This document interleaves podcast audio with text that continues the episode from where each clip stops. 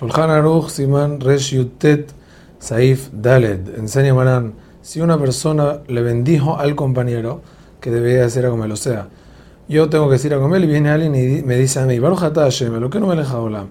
Ayer que me aleja Kol Tov, el que te regaló favores, todo lo bueno. Y yo vengo y respondo amén y pensé salir y dejo va, salgo y dejo va.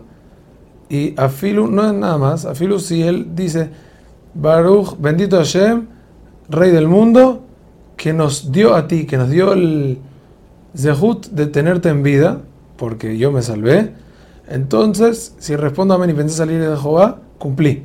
Cabe recalcar que Afilu salir de Jehová, si pensó, aún si no respondió amén. El Ramá explica por qué esta veraja no es levatala. Si esta persona que está haciendo la veraja no estaba hayab siquiera de hacer una veraja, el punto es que como lo quiere, y es una verajada de alabanza, una persona la puede aplicar cuando no es en vano aquí no es inventar verajá, aquí es cuando no tiene nada que ver.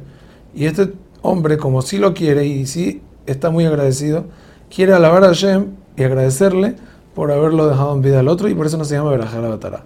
Es por eso que si no lo quiere y simplemente lo hace así para el show o para la paz, no es verajá la batala y no va a servir la verajá.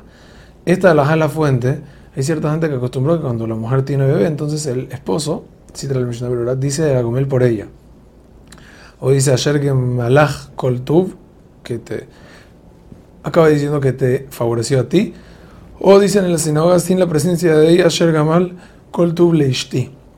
¿Por qué? Porque como la esposa de uno, uno la quiere mucho, entonces bendice por ella y vale. Hazak Uaruj.